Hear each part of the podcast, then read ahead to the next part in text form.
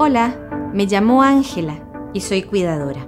Desde hace cinco años junto a mi familia cuido a mi mamá, una persona que tiene diagnóstico de demencia. Una demencia de tipo vascular, se le trastornó la memoria y con la memoria todo lo demás.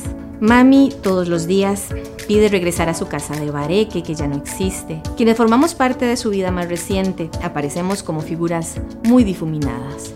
Yo no soy Ángela para ella, su esposo ya no es su esposo. La única conexión que tenemos y que es lo más valioso y lo que nos hace continuar todos los días junto a ella es el amor.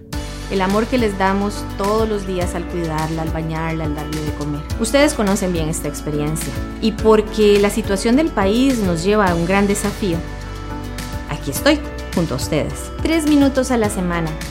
Le traeremos experiencias de cuidadores, de excuidadoras, de médicos, enfermeras, terapeutas, que nos pueden ayudar a crear ese músculo que necesitamos para tener la fortaleza física, la fortaleza emocional y hasta la fortaleza económica, porque necesitamos organizar a nuestra familia para asumir esta gran aventura todos los días. Todo esto en el nuevo videoblog dedicado a ustedes, a nosotros los cuidadores. Yo, cuidadora.